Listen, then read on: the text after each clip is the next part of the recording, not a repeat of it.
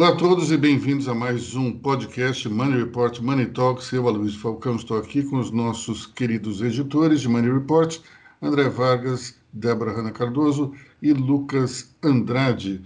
Começando, eu acho que pelo colapso que nós estamos assistindo no sistema de saúde, né?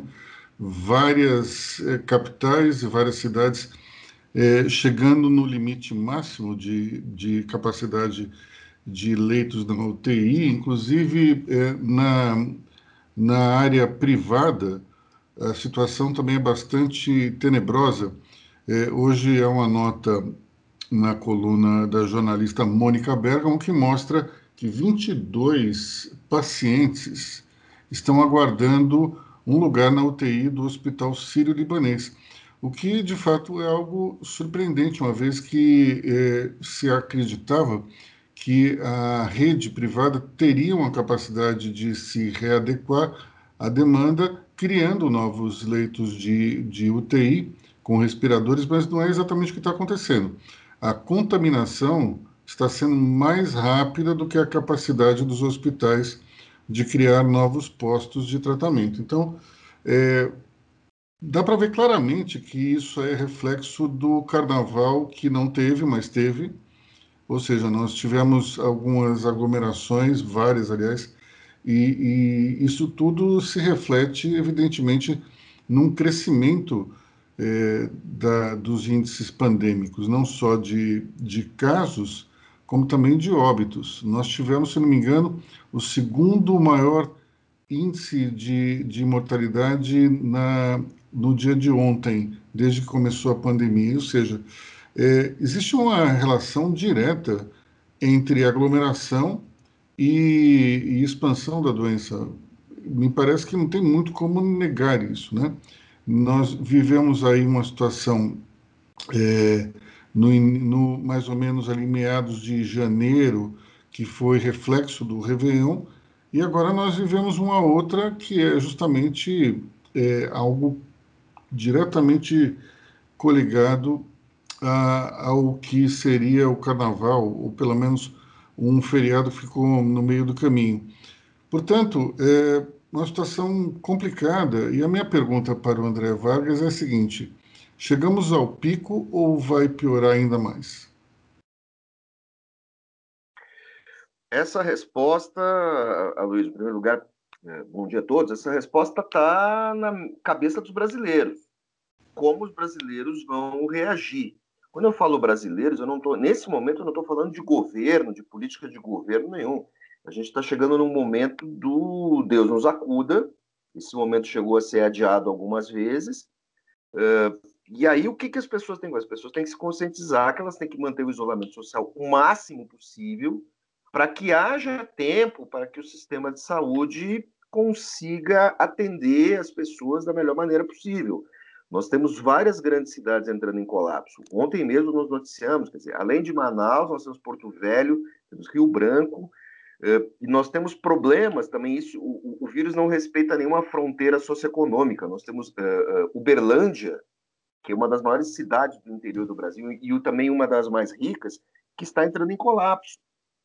Seu sistema de saúde. E nós temos toda a região sul do Brasil é, em bandeira preta, que eles chamam, né? que é, seria a nossa bandeira vermelha em São Paulo. É, não existem mais leitos em muitas cidades do interior do, do Rio Grande do Sul. Então, assim, é, essa situação agora as pessoas vão ter que decidir o que elas querem, elas vão ter que cuidar, cuidar das suas próprias vidas nesse momento, até que a vacina avance. Tem um detalhe importante: é, nós tivemos esses dois, esses dois feriados, né, esses dois momentos de muito próximos, em que aumentaram as contaminações, isso uh, estrangulou o sistema.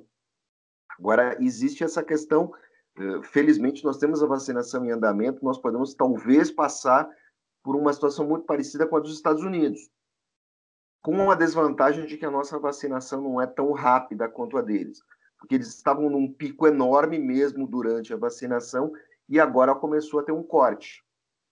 É, eu fiz umas contas rápidas. É, Para começar a cortar os casos mais graves de infecção, nós teremos que ter 20% da população vacinada. Nós não temos ainda 4%. Eu falo os casos mais graves porque você, esse é o corte das pessoas mais velhas, acima dos 60 anos, acima dos 55 por aí. Né? A nossa faixa, né, Luiz? A minha, a sua e a do Maso. A, a partir daí a gente pode começar a ter um pequeno respiro. Mas como o próprio Pazuello afirmou, até dezembro o Brasil deve ter 160 milhões de pessoas vacinadas. 160 milhões dá mais ou menos 70% da população, que é o índice necessário para você cortar as contaminações. Ou seja, estamos numa situação muito complicada, estaremos numa situação muito complicada ao longo do ano todo. Bom, acho que a gente tem uma questão também importante para discutir, que é a seguinte: é, muito se fala na vacina, né, até nesse, nesse índice 70%. Mas a gente tem, acho que, um outro problema que é de ordem comportamental. Esse tipo de situação, ela se deve muito mais ao fato de que as pessoas não conseguem respeitar esse isolamento social, como você falou, André, e simplesmente vão para a vida.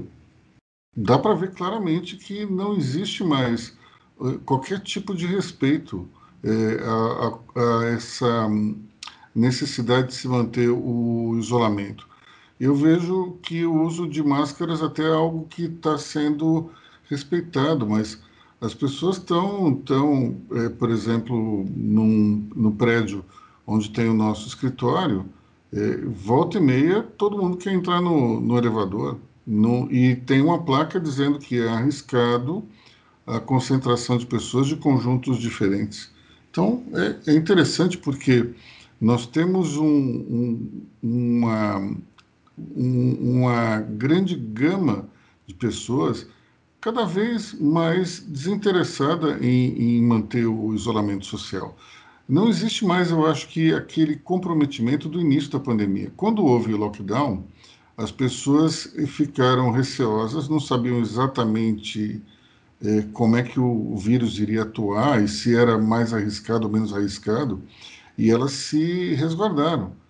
Uma vez que foi é, abrindo tudo, foi as pessoas se acostumaram com o medo, se acostumaram com o risco e resolveram simplesmente pagar para ver.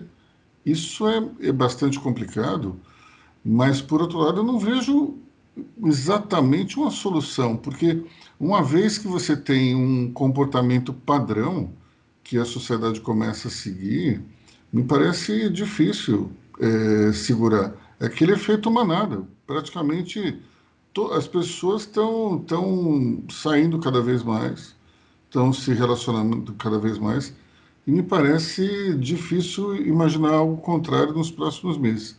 Débora.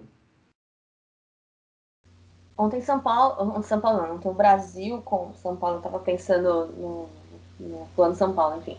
Ontem o Brasil completou mais ou menos em torno de 1.500 mortes, falando sobre comportamento, sobre máscaras, sobre tudo isso, sobre exemplo e pegando a fala do Aloysio, na live do nosso excelentíssimo chefe do executivo, a grande questão foi se deve usar ou não máscara.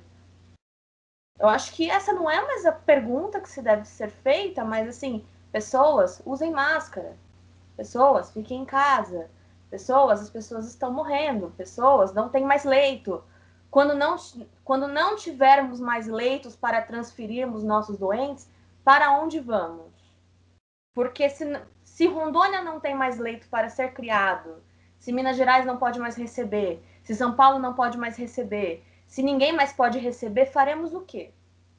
Porque eu acho que teremos que fazermos essa pergunta um dia. E esse é, dia está chegando. É, teremos tipo uma situação isso. muito parecida com a Itália, né, Débora?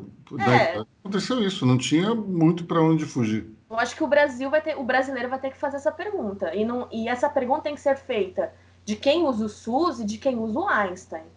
Quando o Einstein não tiver mais os seus leitos e o, o cara que usa o hospital no, no Grajaú e no interior de Rondônia, para onde vamos, vai ser tarde demais.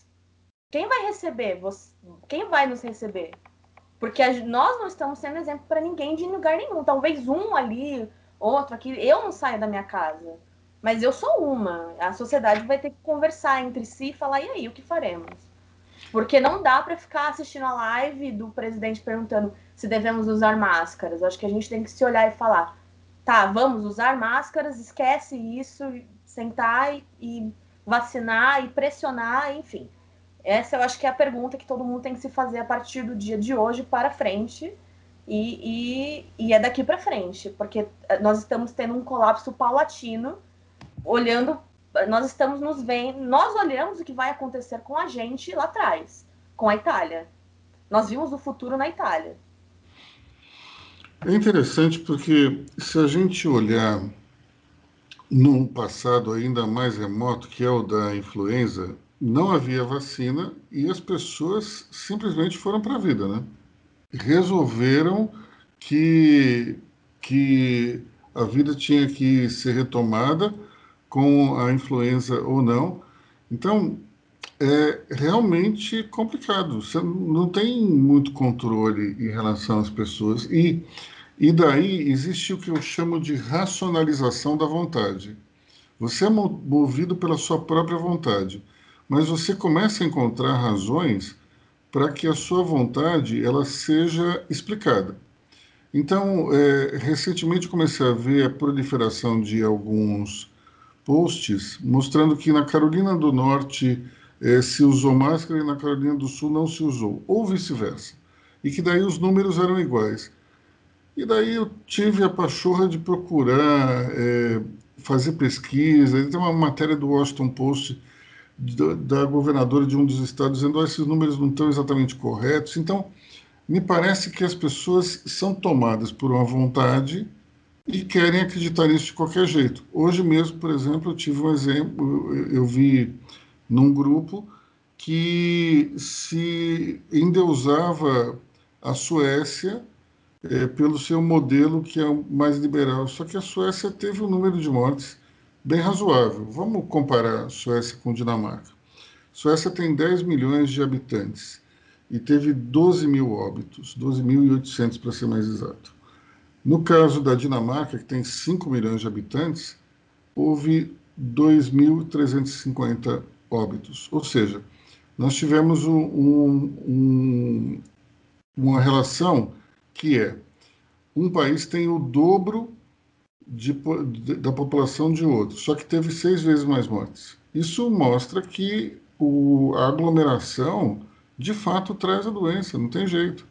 E daí a discussão era: a, a Suécia não interrompeu as aulas.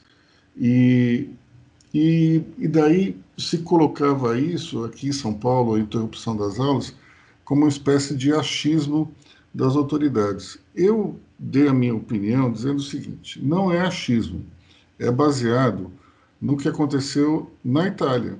Na Itália, os, as crianças elas, elas pegavam a doença e passavam para frente. Elas não tinham sintomas e contaminavam seus avós, por exemplo. Isso tudo é, acabou criando uma situação muito complicada nesse país que até a gente está comentando aqui no podcast. Então, o problema todo é o seguinte: não é, é se a criança pode sofrer ou não. É a criança como um vetor de transmissão. Só que eu sou contra fechar as escolas por uma razão muito simples. Se a criança ficasse trancada em casa, tudo bem, isso funcionaria. Só que a criança vai para o shopping, a criança vai para o parque, a criança sai, a criança conversa com Deus e o mundo, e daí acaba sendo uma medida inócua fechar a escola. Portanto, é, para mim, é, é, algo que você tem que pesar. Que vai funcionar? Bom, se a criança já está circulando, então não faz muita diferença. Lucas. Luiz, até, até dentro disso, parece que a gente está indo para o primeiro ano né, dessa pandemia. É, assim, se a gente for analisar, em geral, parece que foi um ano, um ano perdido, pelo menos aqui no Brasil. A gente teve no começo medidas mais rígidas, depois teve um afrouxamento total, desrespeito total é, para o controle dessa doença. Então, assim, não teve nem um momento que a gente possa falar: olha, aqui a gente poderia sair com tranquilidade de casa, é, com segurança e tudo mais. Eu falo isso que a gente teve um ano perdido porque justamente é, várias, várias empresas, várias escolas, várias é, instituições tomaram seus cuidados e adequaram os protocolos. Só que, em compensação, outras não aproveitaram esse tempo para estudar essas medidas. Então, assim, se a gente fala no geral, é, aquela, aquela pessoa, aquela entidade que não tomou é, cuidado nenhum está afetando quem tomou é, todos os cuidados, quem adequou os protocolos. Então, assim, quando a gente pega casos, a gente vê que realmente tem empresas que conseguiram voltar em segurança, é, conseguem manter o controle ali, mas quando a gente leva para a população em geral, acaba afetando. Então, assim, parece que esse descontrole total só tem atrasado a vida de, de todo mundo, assim, é esse período a gente poderia ter é, feito o controle da doença, ter administrado, é, ter adequado os protocolos, parece que foi um tempo totalmente perdido. Ainda que, como eu repito, várias empresas conseguiram adequar seus, seus protocolos e ter um retorno de segurança. Eu acho que tudo fica cada vez mais complicado quando a gente joga as esperanças na vacinação. Né? Hoje eu li uma nota falava que uma, a cepa de Nova York poderia, é, tal, poderia não ser combatida pela vacina. Então a gente está numa situação realmente caminhando talvez para a imunização do rebanho à força. Porque se, se a nossa única esperança é a vacina e a vacina ela começa a ficar defasada, temos um problema muito sério, né? Mas o, o que eu percebo é que nós temos aqui no Brasil um fenômeno que é aquele de é, a lei que pega e a lei que não pega. Isso era um fenômeno exclusivamente brasileiro. Mas eu percebo que, ultimamente, isso está começando a acontecer também nos outros países em relação à pandemia. Essa coisa de dizer, olha, pode isso, pode aquilo, outro, as pessoas, por conta de um fenômeno psicológico é, social, estão simplesmente é, não querendo respeitar o isolamento.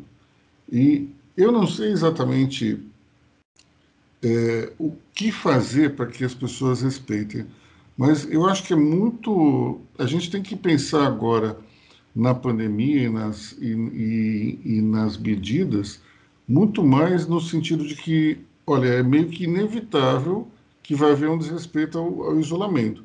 O que a gente pode fazer para mitigar isso? Se nós ficarmos pensando, olha, tem que retomar o isolamento original, acho impossível, pelo que eu tenho visto. E dá para ver claramente que pessoas como a Débora que não saem de casa são a minoria da minoria da minoria. As pessoas estão é, circulando e circulando para valer. E, e, não importa que gente, os números estejam aumentando. Eu vejo até entre os grupos que, de WhatsApp que eu tenho, Ninguém está dizendo, olha, estou com medo, olha, estou preocupado, veja os números, eu não vou mais sair de casa. Pelo contrário, as pessoas se acostumaram. Houve uma banalização da morte e da, da tragédia da pandemia. Quando isso acontece, a gente tem uma situação é, terrível, porque é, a sociedade inteira está tá agindo como se fosse algo normal. É uma, é uma frase, se não me engano, atribuída ao Stalin, que uma única morte é uma tragédia e um milhão de mortes são estatística, mas no fundo, no fundo, a gente está começando a entrar exatamente nessa fase. É tanta, tanto caso, é um número tão grande, a gente passou aí a estatística de 250 mil mortos, não é isso, André? 250 mil, né? Exatamente.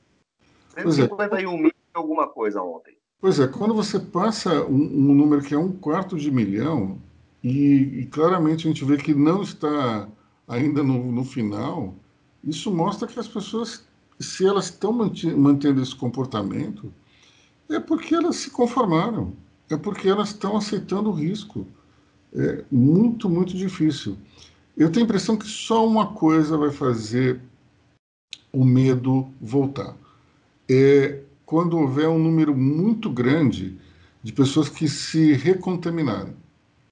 Aqueles que já tiveram a doença, que tiverem de novo, tiverem talvez de uma forma mais grave, talvez isso seja um wake-up call para as pessoas é, retomarem, o, retomarem o isolamento, mas não sei exatamente o que fazer em relação a isso. André.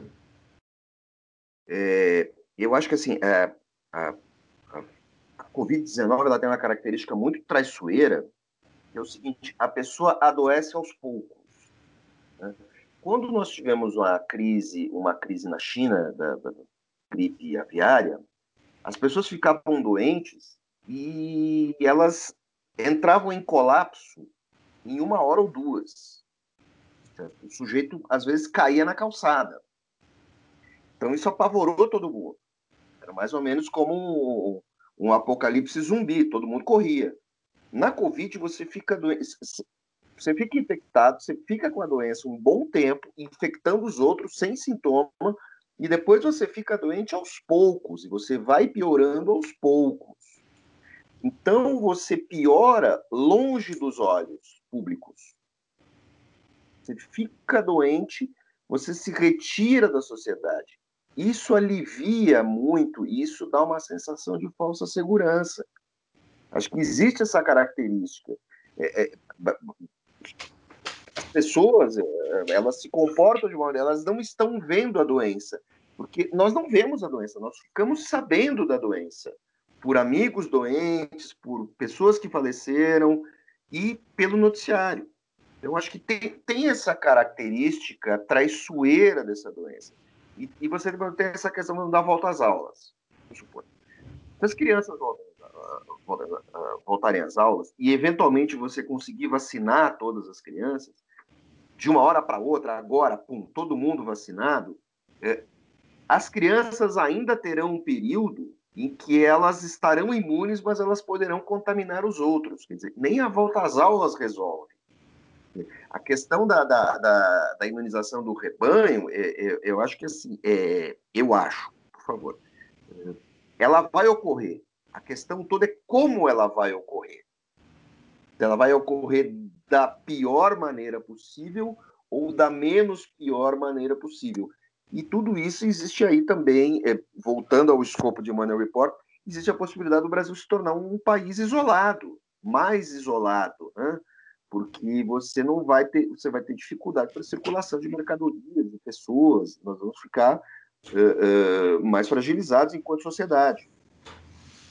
É, só tem uma maneira: seguir a vacinação, aumentar o ritmo. Não existe outra maneira. Não é cortando o braço, não é nada tem que comprar vacina, não interessa o preço, tem que vacinar, a estrutura está toda pronta. Eu moro na frente de uma UBS, que ao lado tem uma emergência e do outro lado tem um, um, um posto de especialidades, né? que é um, um AMA. Todo dia eu olho pela minha, por essa janela aqui e eu vejo dezenas de profissionais de saúde sendo treinados há, há, há dois meses. As pessoas estão passando por é, treinamentos e reciclagem, está tudo pronto. Só tem que chegar a vacina. Bom, me parece que a gente tem uma, um gargalo aí que vai durar ainda um certo tempo, mas é, uma vez que ele seja, seja ultrapassado, é, acho que a gente vai ter um, uma rapidez nessa, nessa distribuição, porque nós temos é, o SUS, o SUS dá uma capilaridade muito grande, como você falou aí, o, o sistema parece que está se preparando para distribuir a vacina. Então, eu acho que vai ser complicado demais é, esses, essas próximas duas, três semanas. Mas depois, imagino que o ritmo vai crescer. E conforme a gente tem essas iniciativas como a da Luísa Helena Trajano, de, de colaborar no sentido de distribuir vacina e, e ter toda a população imunizada até setembro, acho que a sociedade se juntando ao governo pode trazer muitas contribuições e especialmente os empresários. Portanto, é uma questão de ver se tem essa essa rapidez dessa organização e, e que a gente consiga vencer esse esse embate. Vamos partir para a política. Tivemos aí uma, uma briga de bastidores. É, quem é que fala? André? Vamos lá. uh, existe, existe uma briga, há uma briga de bastidores no governo Bolsonaro, e essa briga de bastidores tem um, características todas próprias, né, onde as pessoas perdem o, perdem o poder, mas não perdem o cargo, não perdem o prestígio. Né? O, grande, o grande protagonista da, da, da política brasileira, não da política brasileira, mas dos bastidores do governo, me parece ser o ministro Fábio Faria, certo?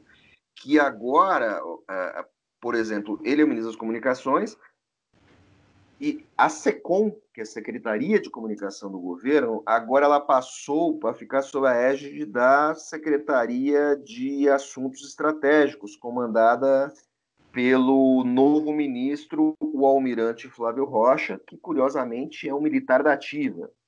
Pela norma, ele teria que ir para a reserva, mas uh, o governo abriu essa exceção para ele. Não é a primeira vez que isso acontece. Né? Isso aconteceu também no governo Dilma. E aí o que, que acontece? No meio desse processo todo, o Weingarten eh, virou assessor da presidência. Ele, que era um, um, um, quadro importante do governo, ficou desidratado, entrou em confronto eh, de bastidores com o Fábio Faria e saiu e saiu perdendo. De quebra, de quebra, junto com o Weingarten, o Marcos Arnaud, conheci, o marqueteiro Marcos Arnon, conhecido como Marquinhos Show, um dos, um dos protagonistas do Gabinete do Ódio, e que estaria de olho na vaga do Weingarten, ele também acabou indo para um outro gabinete. Ou seja, houve uma desidratação uh, da SECOM, certo? E quem acumula poder nesse momento é o Fábio Faria.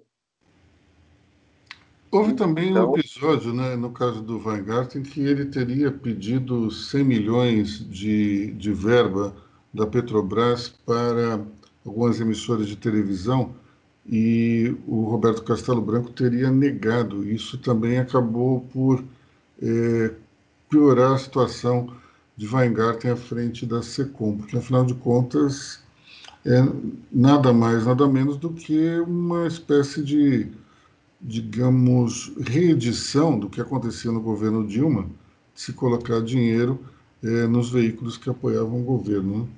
É algo bastante complicado. Mas é só um comentário que, eu, sem querer questionar exatamente a formação do almirante Flávio Rocha, muito pelo contrário, tenho certeza que ele deve ser um, um oficial de grande valor administrativo, me, me incomoda um pouco o fato de que é, um oficial é, da Marinha ocupe a SECOM seja uma pessoa sem nenhuma capacidade, ou melhor, sem nenhuma experiência na área de comunicação. Agora, o Fábio Weingarten era tão ruim como secretário que é muito capaz do Flávio Rocha fazer um, um trabalho bem melhor que ele. Porque, afinal de contas, é, tudo o que o Fábio Weingarten fez foi aumentar essa, essa, esse clima belicoso entre o governo e os veículos de comunicação, quando a função primordial de um secretário de comunicação é justamente tentar botar panos quentes na relação entre imprensa e governo, que é sempre conflituosa. Você pensar, por exemplo, em qualquer país nórdico, teoricamente são lugares muito mais monótonos do que o Brasil, o secretário de imprensa está sempre tentando encontrar uma forma de tornar a relação entre autoridades e jornalistas mais suave, porque sempre haverá rusgas. Agora, nós temos aí um, um secretário que ele só fez botar lenha na fogueira. É, o sujeito, em vez de criar pontes, ele dinamitava as pontes que existiam. Isso é complicadíssimo. É, então, apesar de, de não ter nenhuma experiência no, no mercado, eu tenho certeza que o Almirante fará uma gestão muito melhor do que a do Fábio Weingarten, porque simplesmente é, não existe possibilidade de ser pior que ele. Acho que é, é uma chance baixíssima.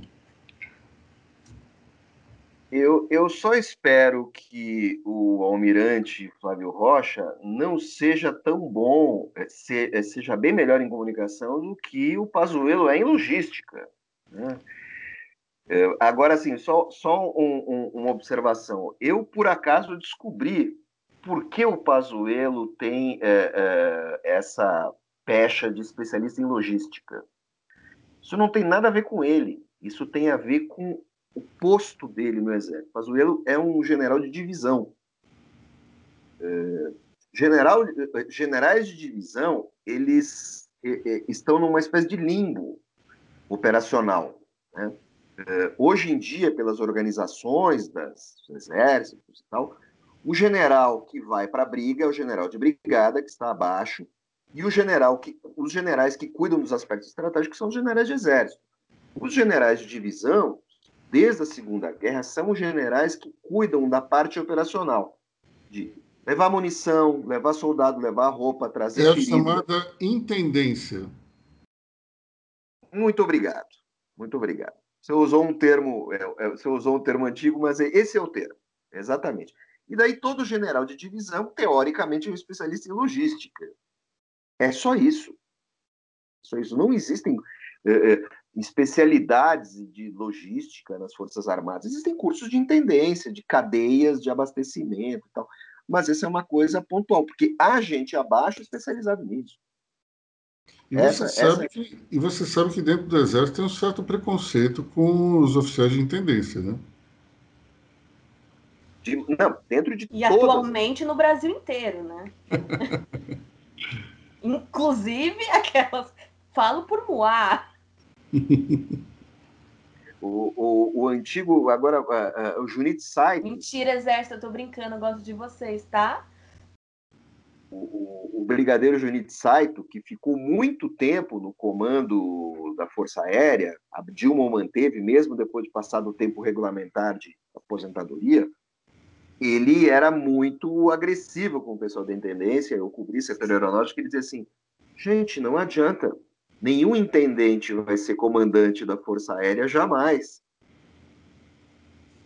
Ele Exatamente. E é verdade. E é verdade. Se não me engano, falava, no, caso, no caso do Exército, inclusive, tem uma limitação de estrela, não tem? Se não me engano, o intendente te, sempre terá uma estrela menos que o general de, de exército. Se não me engano, é isso. Posso estar enganado. É, porque você pode subir, mas você deixa de ser intendente. Tudo depende das especializações. Não, mas, até onde eu saiba, André, você tem um limite, o limite de estrelas do intendente, ele, ele é menor do que o do de exército. Correto, correto, correto.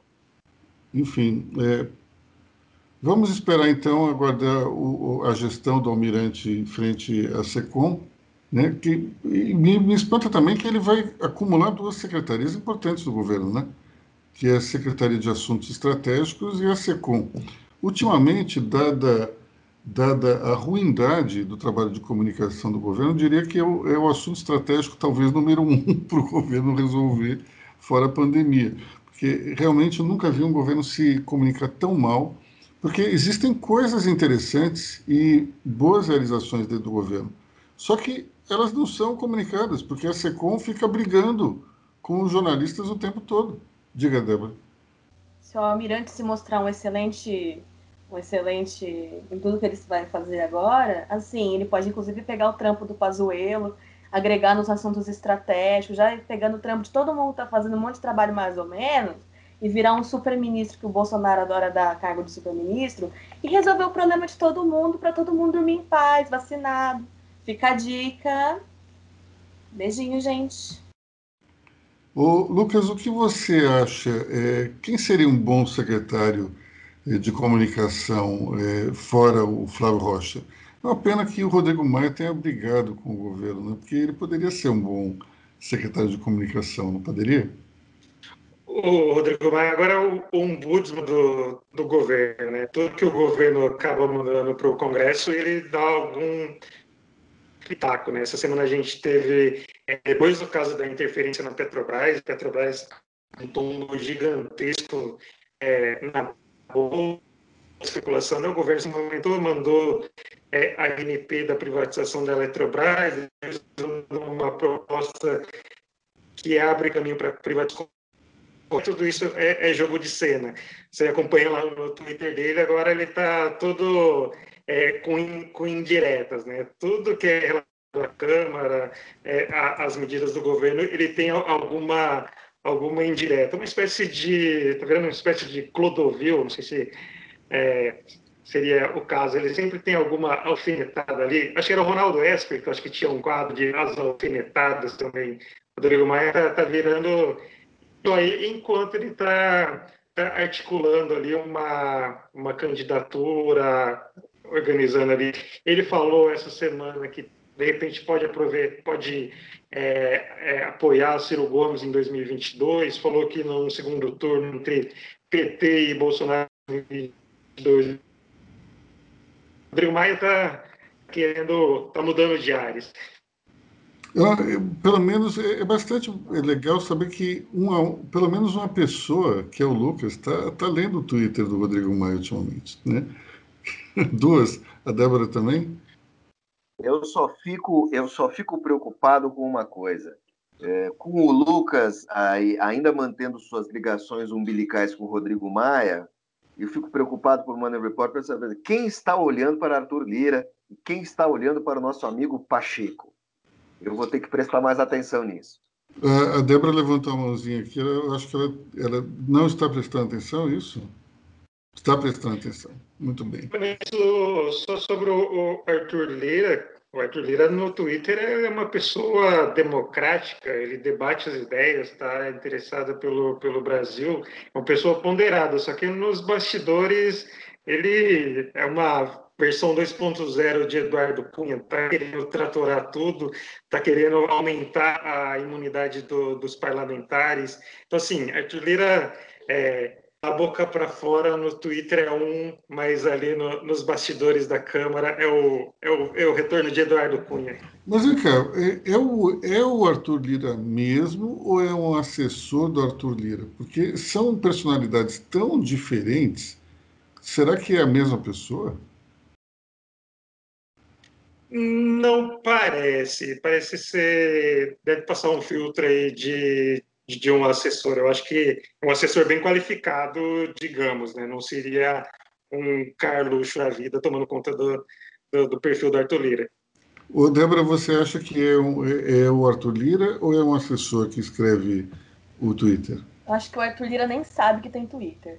Porque é outra pessoa, é outro ser humano. Assim, o Arthur Lira, na, na, ali nos bastidores, é, o, é, uma, é um Eduardo Cunha 2.0 ele é, é, cria do Cunha ali, ele, é, ele foi estagiário do Cunha, certeza. Aprendeu tudo com seu caderninho ali, a escola Cunha de presidência da, da Câmara, pegou tudo e, e virou. No Twitter é outra pessoa.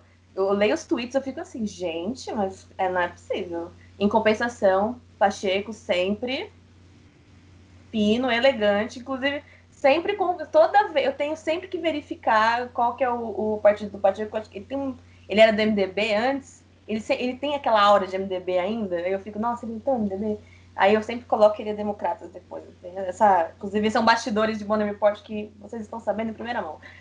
Mas o Pacheco ele tem um lado ele, ele tem ele é muito educado. e tem uma mineirice muito. é, toda especial, né? Ele é o político mineiro por excelência. Eu tive tra... ontem eu estava depois que acabou o expediente, porque eu sou uma pessoa que eu vi, eu respiro meu trabalho, inclusive.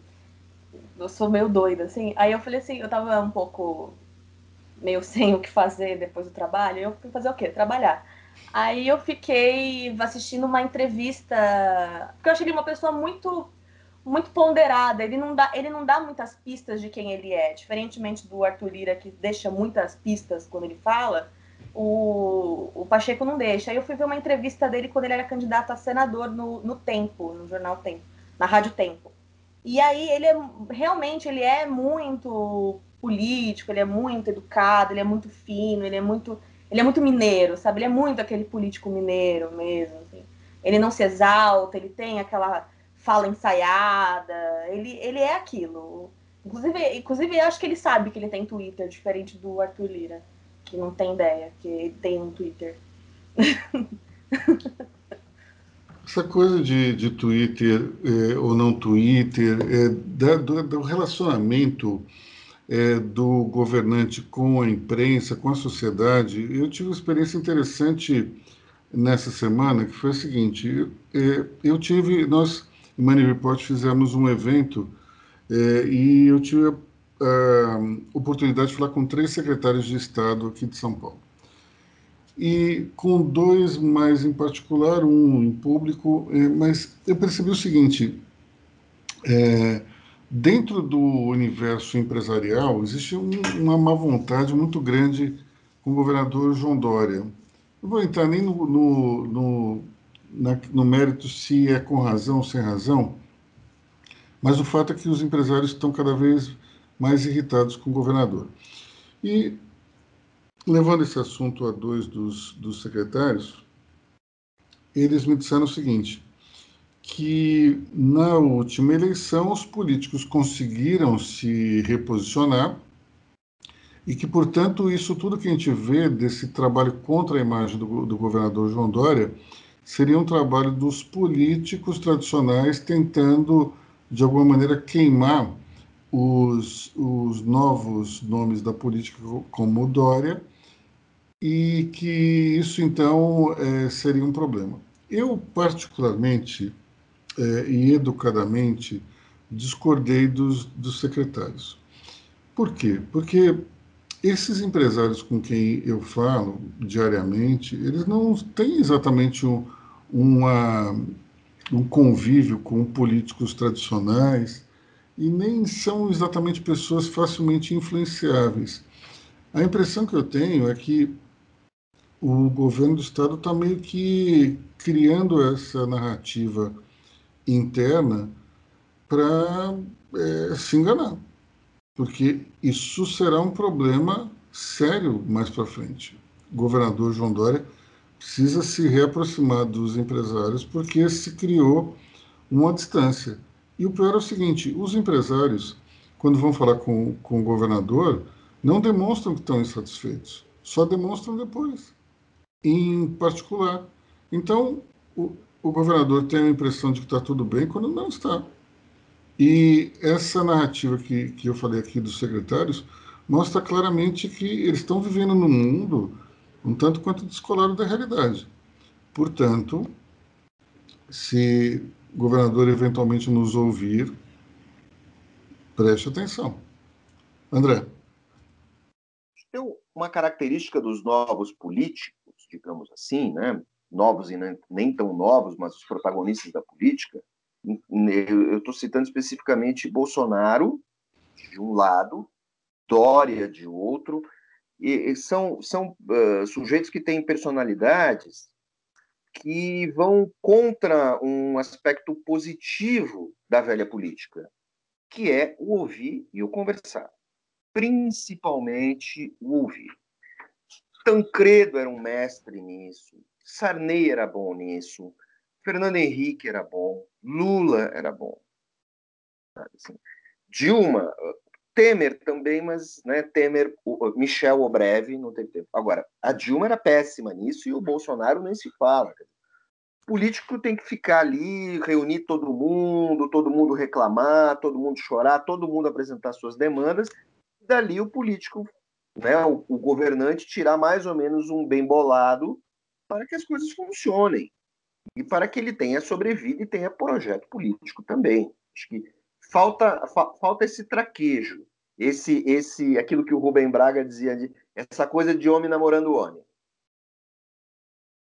Bom, tem uma frase clássica do, do general de Gaulle que ele dizia que a ingratidão é uma obrigação do, do governante.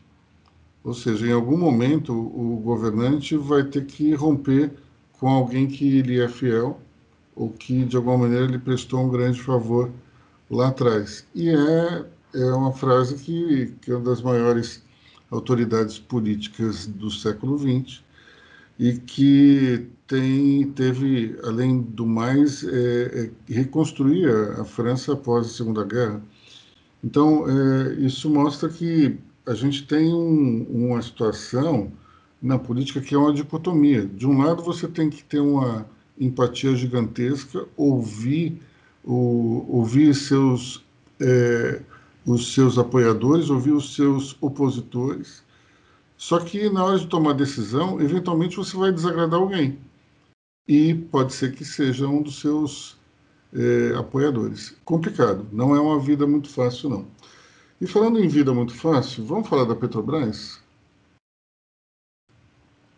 Nós tivemos aí na, no bojo do desligamento do Roberto Castelo Branco uma situação muito complicada. A Petrobras chegou a cair 100 bilhões em seu valor é, de mercado. Depois ela foi se recuperando, mas o presidente acabou dizendo que, se não me engano, foi, foi ontem, que a empresa tinha que ter uma visão social, não, precisa, não tinha que olhar só para o lucro, daí a ação de novo desabou. Lucas, conta um pouco melhor isso aí. Essa, essa é uma história que vem se arrastando desde a sexta passada, eu não lembro a, a comentar, mas acho que sim, né, que o Bolsonaro na penúltima live dele, né, no, no caso a de ontem, ele falou que ia ter alguma coisa na Petrobras, aí na sexta noite ele anunciou pelo Twitter é, que haveria a destituição do Roberto Castelo Branco e confirmando a indicação do general Joaquim Lune Silva, que até então comandava a, a Itaipu. É, isso foi para o fim de semana, né, aquele, aquele de é, interferência do governo na Petrobras, que é uma companhia de capital misto, com ações negociadas na, na Bolsa. E aí, no Bolsonaro, no fim de semana, ele deu mais declarações, criticando o preço do combustível, é, desancando Roberto Castelo Branco, falando que ia ter mais mudanças em outros, outros postos. E aí, na segunda-feira, o mercado abriu com a Petrobras despencando é, perdendo mais de 100 bilhões de valor de mercado. Isso afetou também o Banco do Brasil, afetou a Eletrobras e tudo mais. É, depois, eu acho que teve uma mobilização ali do, do Centrão, porque estava acabando o, o, o namoro, o casamento, como o Bolsonaro gosta de falar, do governo com, com o mercado, e aí o clima ia, ia, azedar. Então, teve esse movimento, que eu acho que teve envolvimento do Centrão, de enviar a MP da, da privatização da Eletrobras. É, isso não quer dizer que a Eletrobras vai ser privatizada, apenas é, autoriza os estudos para saber como que vai ser a, a venda. Então, assim, se o Congresso quiser estacionar isso daqui quatro meses, isso sem movimentar, sem movimentação, o Congresso vai conseguir. É, e depois teve o, a proposta de que abre caminho para a privatização dos Correios. Mesma coisa, é estudo, não tem, não está ligado diretamente com, com, com o processo. Então, isso ajudou a esfriar um pouco os ânimos. E aí, desse caminho, durante a semana, é, a Petrobras divulgou seu balanço do ano passado, é, fechou com, com lucro, mas o mais impressionante é que no quarto trimestre foi o maior lucro da história é, de uma empresa negociada na Bolsa Brasileira. Se não me engano, acho que foi 59 bilhões. Acho que assim, foi o maior lucro da história. Assim, o trimestral do Castelo Branco, ele entregou o maior lucro da história de uma, uma empresa brasileira negociada na Bolsa.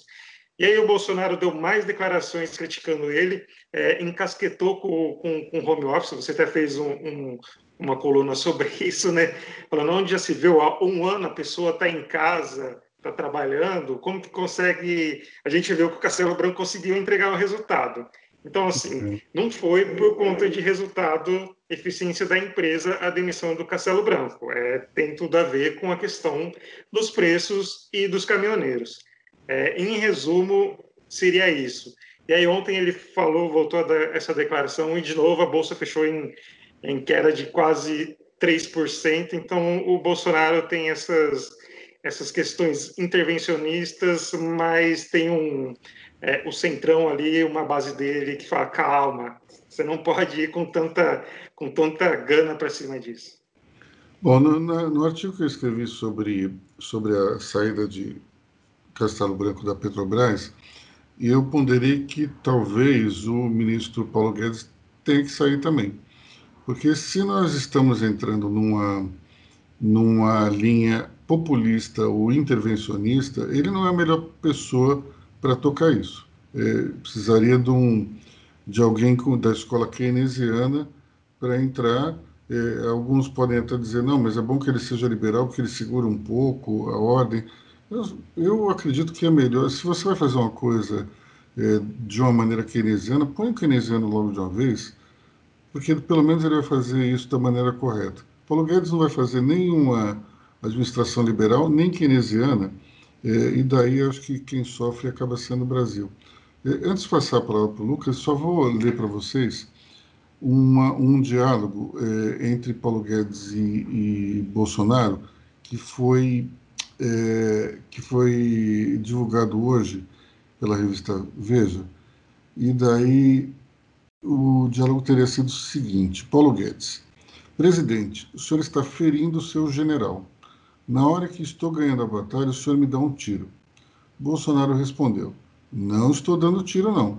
O ministro insistiu: O mercado está achando que o senhor está me dando um tiro. O senhor está entrando na política econômica e falou que não iria entrar. É, e daí ele diz o seguinte: é, o senhor tentou uma jogada política, mas isso tem um efeito econômico terrível, um preço caríssimo. Presidente, só consigo te ajudar enquanto o Senhor estiver no caminho da prosperidade. Ou seja, nós temos aí um ministro é, que já foi mais poderoso, vê cada vez mais seu poder diminuir. É, um dos seus principais aliados dentro do governo, que era o Roberto Castelo Branco, foi demitido de uma maneira humilhante, foi pela, pelo Twitter, né, pela uma nota oficial, foi pela imprensa, uma coisa realmente complicada. E vamos combinar o seguinte: a principal razão pela qual Roberto Castelo Branco foi demitido é porque ele simplesmente repassava o, as variações cambiais ao preço da gasolina na bomba ou do óleo diesel. Ele estava atuando no interesse dos acionistas, que muitas vezes não é exatamente o interesse do consumidor, do cliente da, da, da Petrobras e das outras marcas né, de postos de gasolina. Mas o fato é o seguinte: é, quando o presidente faz isso, ele está dizendo: olha, eu quero algum tipo de controle. Vamos aqui é, fazer uma pergunta retórica. Roberto Castelo Branco fazia esses aumentos periódicos da cabeça dele? Em nenhum momento ele discutiu isso com Paulo Guedes? O que, é que vocês acham? Eu acho que é, sempre tem, tem um alerta. O ministro Paulo Guedes acompanha o mercado, sabe o que influencia o preço do, do combustível. Ele conhece a política de preços da, da Petrobras. A política de preços da Petrobras é uma coisa já consolidada desde o governo Temer. Então, o ministro Paulo Guedes, é, se ele não sabe, o presidente Bolsonaro não sabe, eu de novo aí a falha em comunicação, né? Mas acho que é bem, é bem improvável isso. O que você acha, André? Eu acho que eu acho que o Bolsonaro deu um tiro no Castelo Branco uh, e esse tiro pegou no Paulo Guedes mesmo, como, como revela esse diálogo. Assim, né? Agora o que, o que acontece? falta conversar, quer dizer assim, o, o, governo não anunciou que faria uma política de faria uma mudança paulatina na política de preço da Petrobras. Tudo isso já estava acontecendo há muito tempo. Talvez, talvez e apenas talvez, Paulo Guedes e a sua equipe é, não tenham reagido da forma da forma que Bolsonaro gostaria. Talvez tenham sido muito lentos talvez tenham ficado uh, muito fiéis, e aí nós não podemos culpá-los, né, a, a, a, a sua abordagem de mercado, sua abordagem liberal. E talvez Bolsonaro não tenha dito, é, com todas as palavras, não, chega, nós vamos mudar um pouco mais isso. Nós vamos, além, nós vamos ter que ir além dos limites que nós nos impomos. A interpretação disso pode ser o que o Lucas falou, dizer, falha de comunicação. Ou a turma do Paulo Guedes ficou por demais fiel a, ao seu ideário. Também não dá para culpar ninguém. Eu queria só completar o seguinte em relação à Petrobras. Hoje saiu uma pesquisa da revista Exame dizendo que 61% dos brasileiros aprovam o controle de preço de combustíveis. Isso mostra o seguinte, pessoal: quase dois terços da população quer gasolina barata. É isso aí. Você vai achar o quê? O, o, o sujeito, quando ele recebe uma pergunta dessa, ele vai dizer: não, eu sou a favor do livre mercado. Se tiver um dólar a 5,50, é isso aí, a gasolina tem que ficar cara. Ninguém vai falar isso. É, até me surpreende que foi só 61%, eu achei que ia ser mais. Débora. Me corrija se eu estiver errada, mas eu vou jogar no ar a pergunta que você fez para o Lucas e para o André. Mas talvez sim, é, que leis do governo Temer, as pessoas, a, o, e o Guedes, enfim, tenham ficado fiéis à, política de mercado da, da gasolina, enfim, a cinco reais por cotado e blá blá blá, blá toda a política de livre mercado que nós estamos acostumados à gasolina cotada do jeito que estava sendo cotada. Talvez Bolsonaro e, e a base e, do Brasil não tenham entendido o que era o livre mercado para a gasolina e entenderam quando ela encareceu. E acontece. Aí você falou essa informação. A gente quer a gasolina dois e tanto. É isso que as pessoas começaram a entender. É isso que é você cotar a gasolina do jeito que estava sendo cotada. Então, o mercado também é isso. É você é, é, o que o mercado quer. Você tá, o dólar tá alto, a gasolina vai ficar alta. Sabe você tem um jeito, tem um jeito. Você quer controlar a gasolina, não é livre mercado. Então, galera, ou vocês estudam o que é livre mercado, ou vocês não pedem livre mercado. É. Você sabe que tem um jeito de você fazer a gasolina ficar mais barata, né? A maioria das refinarias da Petrobras, ela, é, elas são, é, elas têm um setup para o, o, chamado petróleo leve. Só que o petróleo brasileiro é o petróleo pesado. Você imagina a quantidade que a gente tem, em tese a gente já poderia estar quase que na autossuficiência. Mas se você tiver uma quantidade muito grande de petróleo brasileiro é, irrigando o mercado interno, você pode ter uma gasolina mais barata, sim. O problema é que o modelo da Petrobras é um modelo diferente. Ele faz uma arbitragem entre o petróleo que vem de lá fora e o petróleo que importa. E com isso é um outro modelo. Mas o fato é o seguinte: temos um mercado razoável para quem quiser entrar eh, na indústria de refino eh, com o petróleo brasileiro que é um petróleo que, até pelo fato de ser mais pesado, se não me engano, na época em que a Petrobras fornecia gasolina para a Fórmula 1, o, a equipe, que eu não me lembro se era McLaren ou era Williams, mas a, a equipe dizia que o, o. A, a, Williams, né? A, a Williams eh, dizia que a, a, a gasolina feita de petróleo pesado tinha uma octanagem maior e uma potência maior. Enfim, é, é algo que a se pensar, porque aqui no Brasil a gente está preso nesse modelo da Petrobras há muitos anos. E, e, de fato, ficar controlando o preço da gasolina foi algo que nos colocou na grande crise econômica do final dos anos 70 e começo dos anos 80. Para a gente lembrar, estávamos vivendo o milagre econômico, houve o choque do petróleo e o governo Geisel decidiu eh, através do ministro da Economia, que na época era o Delfim Neto, continuar importando a gasolina e subsidiando uh, o preço do combustível na bomba. Com isso, o país foi se endividando enormemente junto aos bancos internacionais. Isso criou um, um, uma dívida externa astronômica impagável, que no início dos anos 80 nos levou à moratória. Primeiro teve uma grande crise eh, ainda no governo Figueiredo, o último governo militar, que, que trouxe o FMI aqui para o Brasil. O FMI impôs aquela agenda ortodoxa de tentar botar o país dentro do, dos trilhos, reduzindo o déficit público, criando uma certa recessão. E mais tarde, no governo Sarney, houve o inevitável, que foi a moratória.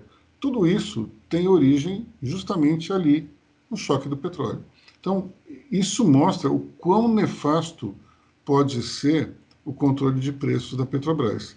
A própria Dilma eh, Rousseff também eh, segurou alguns aumentos da Petrobras, tentando segurar a inflação, já que ela estava eh, perdendo controle no governo dela. E com isso a empresa teve seríssimos problemas. Aliás, Dilma também interferiu dentro do preço das tarifas elétricas, criou outro problema também.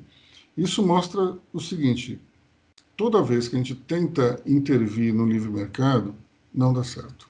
A conta vem em algum momento e a conta vem pesada.